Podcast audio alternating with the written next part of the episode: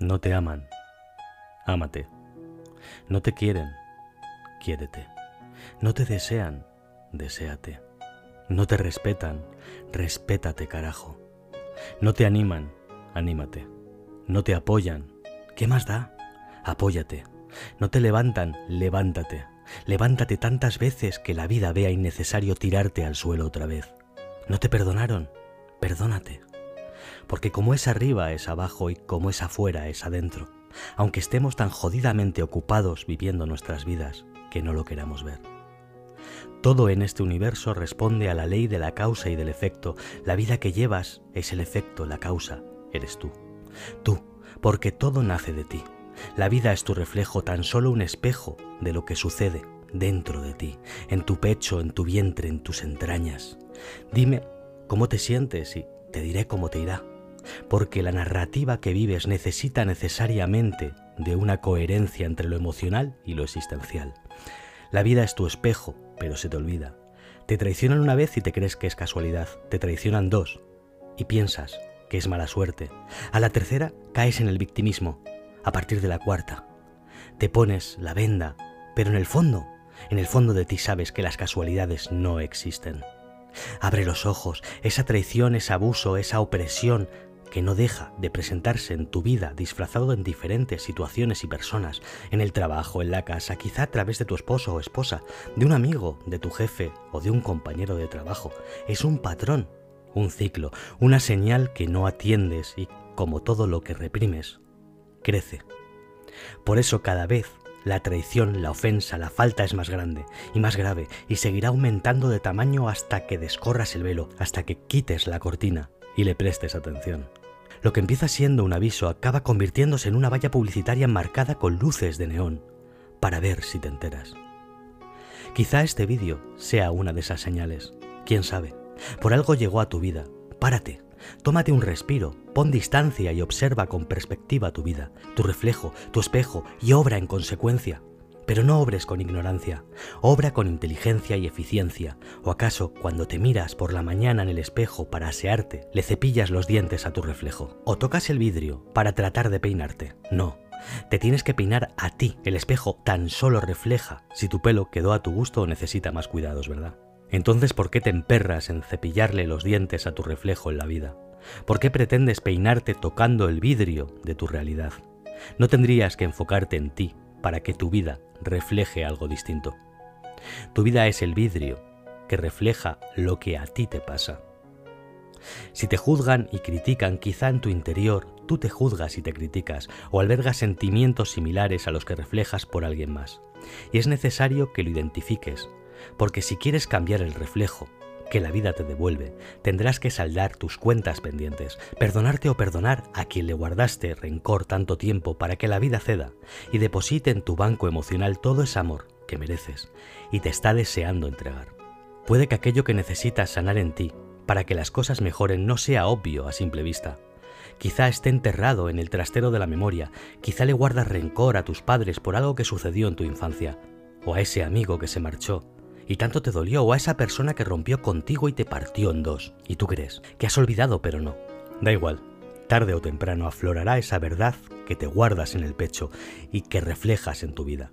Por el momento empieza aseándote cada mañana con el jabón del agradecimiento y el cepillo de la humildad.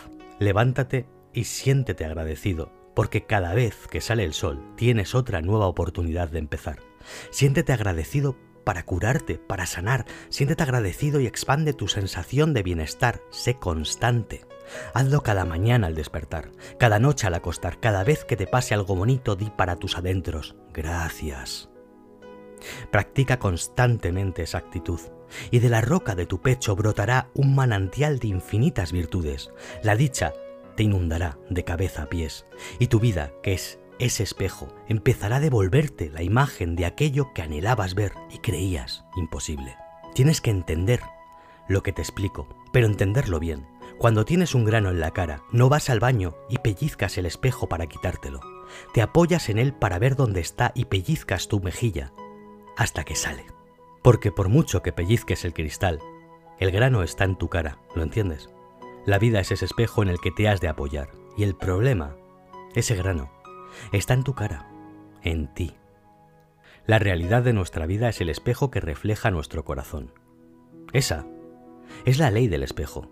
Si nos llenamos el interior únicamente de sinsabores y resentimientos, cada vez tendremos una vida más frustrante y amarga, porque la vida tan solo refleja lo que nosotros llevamos dentro. Y al contrario, si tenemos el corazón siempre lleno de agradecimiento, ocurrirán más acontecimientos que nos harán sentir así, agradecidos. La vida es un espejo que refleja nuestro corazón.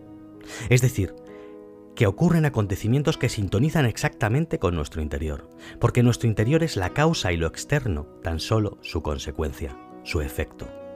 Para resolver la raíz de los problemas hay que arrancar las malas hierbas de tu jardín, eliminar la causa que se halla en el propio corazón. Si no cambiamos nuestro interior y únicamente esperamos que cambien los demás o las situaciones, no conseguiremos lo que deseamos. Para que tu barco navegue tendrás que elevar las anclas de la ira, del resentimiento, del rencor e izar las velas del perdón para que el viento propulse tu viaje.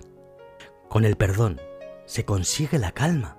Vamos a reflexionar un poco sobre el perdón. Yoshinori Noguchi, en el epílogo de su libro La ley del espejo, expresa lo siguiente sobre el perdón.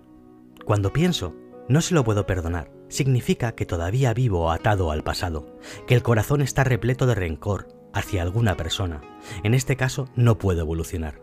Si siento resentimiento hacia alguien y me digo que no se lo puedo perdonar, no conseguiré nunca la paz interior. Estamos trastornados porque una fuerza extra está actuando sobre nosotros y si esa situación se prolonga, se acabará convirtiendo en sufrimiento. Ciertamente esto es una situación difícil. Yo también la he experimentado. En este momento nosotros tenemos dos opciones, perdonar o no hacerlo.